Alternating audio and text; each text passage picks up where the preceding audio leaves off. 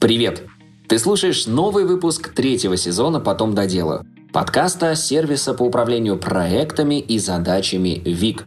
У микрофона ведущий подкаста Илья Вахмистров. Я рассказываю здесь о том, как укладываться в дедлайны, работать в команде и быть лучше. В этом выпуске мы поговорим с тобой о том, что такое управление проектами, о методах управления и навыках для руководителей –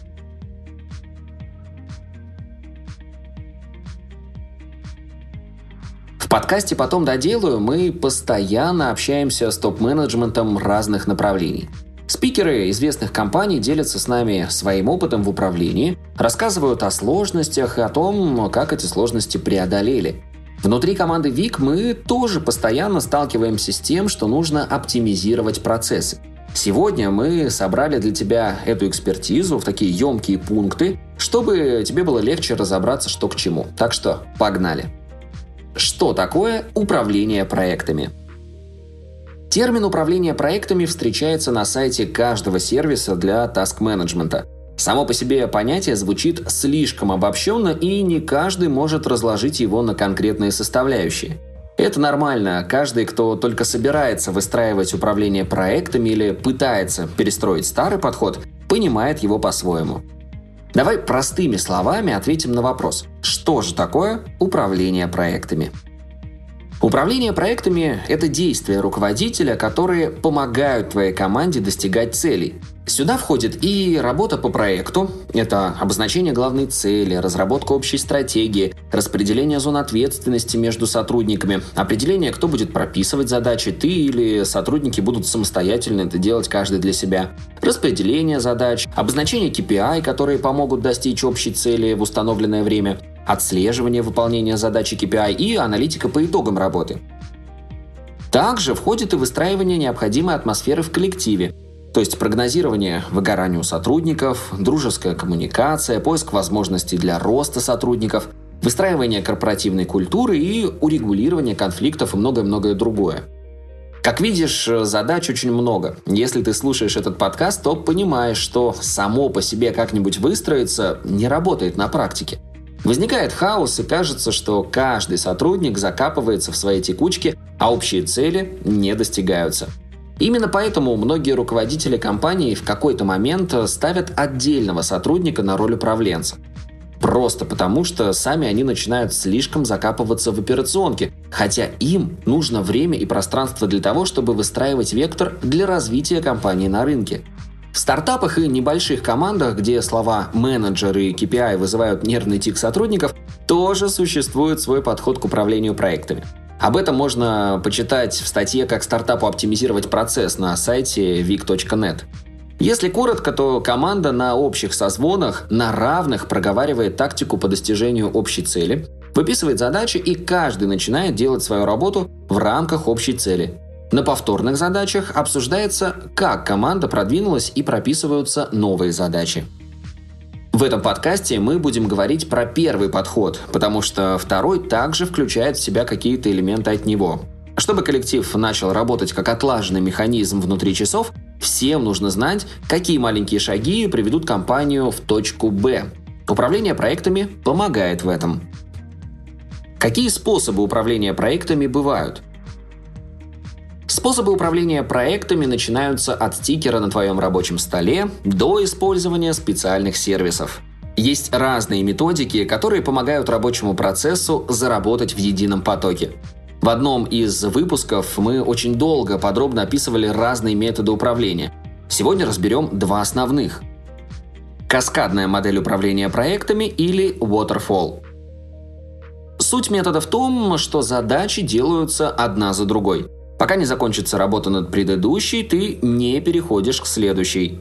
В рамках проекта это работа этапами. В самом начале разбиваешь свой процесс на этапы и переходишь от одного к другому. Например, у тебя производство униформы для разных категорий сотрудников. Весь твой процесс можно разделить на такие этапы. Обсуждение технического задания с заказчиком, снятие мерок и отрисовка эскизов, согласование эскизов, закуп материалов, пошив одежды, финальная примерка и доставка заказчику. Внутри каждого этапа много небольших задач. Пока ты не выполнишь их все, не можешь переходить к следующему этапу. В этом суть каскада. Чтобы этот метод работал, важно соблюдать его принципы. Первый. Есть четкие инструкции для каждого этапа и ведется документация. Второй. Задачи по новому этапу берутся в работу строго после завершения предыдущего. Третий. Нужно соблюдать последовательность этапов. Четвертый. Если заказчик меняет запрос, переделываем ТЗ и начинаем процесс заново. Пятый. Все недочеты важно найти и исправить, пока ты в рамках этапа, потому что есть пункт 4 выше. И шестой. Клиент участвует только на первых этапах. С момента начала реализации проекта его участие исключено. Такой подход отлично подойдет тем, в чьих процессах не нужно постоянное участие заказчика. Даже если этапы меняются от проекта к проекту, внутри одного они устойчивы и проработаны. Всем понятно, из каких шагов будет состоять работа. Процессы не предполагают возвращения назад. Например, процесс строительства. Вы залили фундамент, проверили его и только потом продолжили строить. Вы просто не можете пойти дальше, пока этот процесс не будет завершен. Гибкая модель или методология Agile, когда работа над этапами может вестись параллельно, а конечная цель у процесса одна. Вместо жестких этапов здесь спринты и более гибкое планирование. Ты можешь сдвинуть какую-то задачу, чтобы вернуться назад и быстро исправить ошибку, которую сделал на предыдущем этапе. Например, у вас есть глобальная цель – выстроить HR-бренд компании-работодателя. Это задача отдела по внутренним коммуникациям. Отдел не может действовать в отрыве от главного заказчика – руководства компании. Сотрудникам необходимо держать с ним связь во время работы над этой задачей. В этом месяце отделу нужно продумать план публикаций в корпоративный канал, провести мероприятия для сотрудников, заказать кружки, ежедневники и толстовки к Новому году. В рамках определенного времени они будут работать по всем направлениям параллельно. Могут приоритетно выделять какие-то задачи, а какие-то отодвинуть. Здесь э, суть в том, что команда самостоятельно выбирает пути решения и ставит себе задачи. Каждый бежит спринт, а на финише получается общий результат.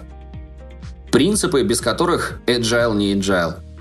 Первый – фокус на том, что нужно заказчику на текущий момент, гибкий подход к планированию. Второй – отсутствие отношений менеджер-сотрудник. Каждый сотрудник – сильный специалист в своей зоне ответственности и все равны. Третий – работа делится на короткие спринты. Спринты – это время, за которое команда выполнит запланированные задачи и достигнет цели. Четвертый Проводить короткие собрания в начале каждого дня, на которых сотрудники обозначают свои задачи на грядущий день. Пятый – акцент на обратную связь от заказчика и потребителей. И шестой – самое главное – это люди и коммуникация. Такой подход отлично подойдет тем, кто ценит гибкость и нуждается в ней, чтобы выживать на рынке. Это и креативная сфера, и IT-сектор, и даже мебельные компании – Самое важное, компания должна быть настолько хорошо структурирована, что когда бизнес сталкивается с трудностями, то действительно совершенствуется и даже внедряет инновации. А, кстати, сейчас все больше команд используют э, гибридное управление проектами. Какие навыки необходимо прокачать управленцу? Наш опыт и опыт гостей подкаста сформировали надежную экспертизу в этом вопросе – Подробное описание всех навыков наш маркетолог Надежда собрала в отдельной статье на сайте, опять же, vic.net, поэтому обязательно зайди, найди и почитай. Если hard skills обычно больше уделяют внимания, потому что кажется, что только они напрямую влияют на результат, то soft skills часто проседают. Так вот, в этом выпуске сделаем упор на них. Примерять тапки сотрудника – Здесь речь идет о том, чтобы стараться проникнуться теми условиями, в которых находится сотрудник. Стараться понять, с какими сложностями в работе сталкивается, какие задачи решает, где нужно больше твоего менторства. Это поможет тебе говорить с ним на одном языке, а не в формате начальник-сотрудник. По нашему опыту, в доверительном сотрудничестве гораздо больше выгоды для компании, чем в формально-административном. Так есть больше шансов отследить ошибки на ранних этапах, выстроить надежную коммуникацию и сделать сотрудника лояльным по отношению к компании, ну а как итог, заинтересованным в ее успехе на рынке. Быть не просто боссом, быть бади. Это про стиль коммуникации с сотрудниками. Он не подразумевает полное отсутствие субординации. Скорее здесь также про доверительные отношения, где обе стороны равны. Ты окей, я окей. Этот метод подразумевает полную свободу для сотрудников, где они сами ставят задачи, отслеживают дедлайны, держат фокус на приобретенных областях, а ты выступаешь в роли наставника, который может направить. Как правило, в таком формате сотрудники учатся самостоятельно и берут ответственность только на себя. Они знают, что есть тот, кому могут прийти за помощью, но за них их работу никто делать не будет. Как и стоять за спиной, контролируя исполнительность. Либо мы сотрудничаем на равных, и каждый делает свою работу хорошо, либо прощаемся. Стать профи в теме конфликтологии. Нормально, что могут возникать недопонимания в коллективе, особенно там, где есть место конкуренции. Твои сотрудники в первую очередь люди с живыми эмоциями, поэтому очень важно то, как ты будешь реагировать на подобные ситуации внутри коллектива. Многие руководители просто понятия не имеют, как решать вопросы и предпочитают их игнорировать. Как должно быть? Разговариваешь с одним сотрудником, понимаешь его видение ситуации и главную претензию. Разговариваешь с другим – то же самое. Садишь их за стол переговоров, выступая для них переводчиком. Помогаешь найти несколько вариантов урегулирования конфликта, чтобы восстановить продуктивное сотрудничество. Эти три пункта – минимум, который ты должен предложить своим сотрудникам. Помни, что руководитель – это связующее звено между конечной целью компании и командой. Если говорить метафорично, то его взгляд на управление процессами должен быть похож на съемку с квадрокоптера, где он как бы сверху видит, как строится работа в компании, и помогает всем двигаться сообща, чтобы с минимальными затратами ресурсов приходить из точки А в точку Б. Спасибо, что дослушал выпуск до конца. Делись этим и другими выпусками со своими друзьями и коллегами. Подписывайся, чтобы не пропустить новые выпуски. И, конечно же, регистрируйся в нашем сервисе ВИК. ВИК отлично подойдет для управления личными задачами, например, для планирования дел, так и для работы в команде. Регистрируйся, чтобы стать эффективнее и делать больше. На этом все. До встречи в следующем выпуске.